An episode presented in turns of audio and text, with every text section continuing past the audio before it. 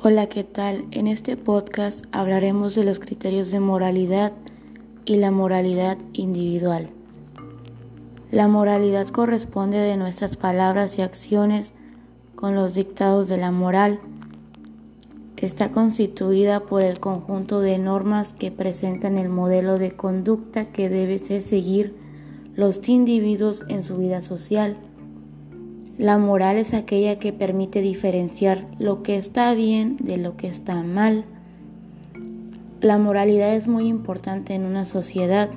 Está relacionada con el respeto, el sentido común y el cumplimiento de nuestras obligaciones.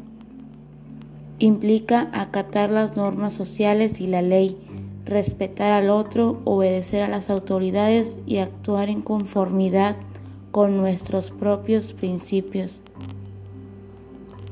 En este sentido, la moralidad puede venir dada por el derecho y por todo aquello que establece dentro del marco legal, pero también puede estar suscrita dentro del campo de la religión o dentro de una doctrina o ideología política.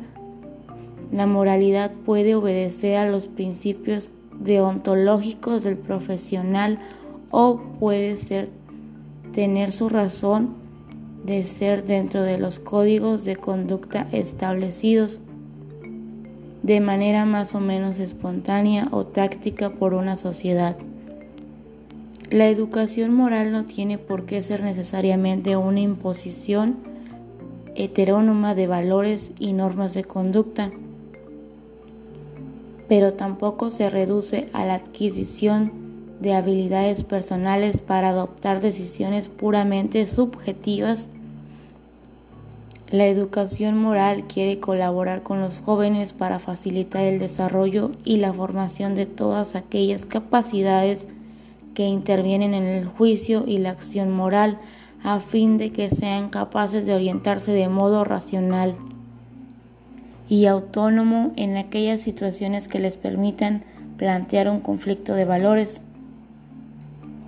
precisamente porque la educación moral supone orientarse autónomamente en situaciones de conflicto de valores, no se le puede catalogar de práctica reproductora o inculcadora de valores, sino que probablemente sería mejor entenderla como lugar de cambio y de transformación personal y colectiva, como lugar de emancipación. Criterios para educar moralmente en una sociedad democrática y plural.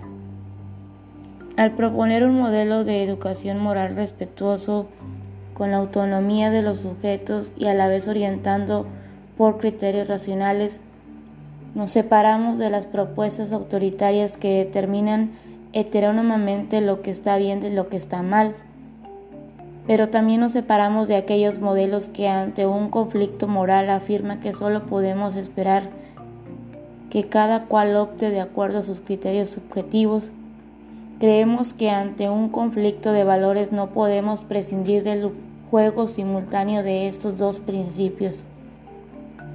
El respeto a la autonomía de cada sujeto que se opone a la presión exterior que ahoga la conciencia libre y voluntaria la razón dialógica que se opone de las decisiones individualistas que no contemplan la posibilidad de hablar con ánimo de acuerdo sobre todo aquello que nos separa cuando nos encontramos ante un conflicto de valores. Finalidades de la educación moral. La formación de personas autónomas y dialogantes dispuestas a comprometerse en una relación personal y en una participación social basada en el uso crítico de la razón, la abertura a los demás y el respeto por los derechos humanos, desarrollar las estructuras universales de juicio que permitan adopción de principios generales de valor, tales como la justicia o la solidaridad,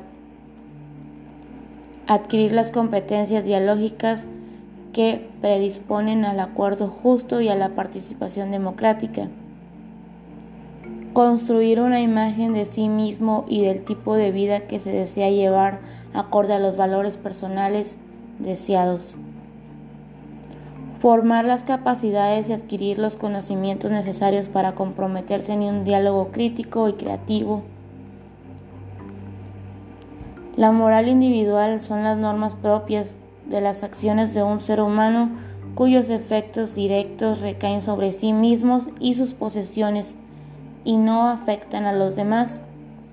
Es el fundamento para la definición de las necesidades e intereses sociales concientizados por las personas que encuentren en ellas su expresión.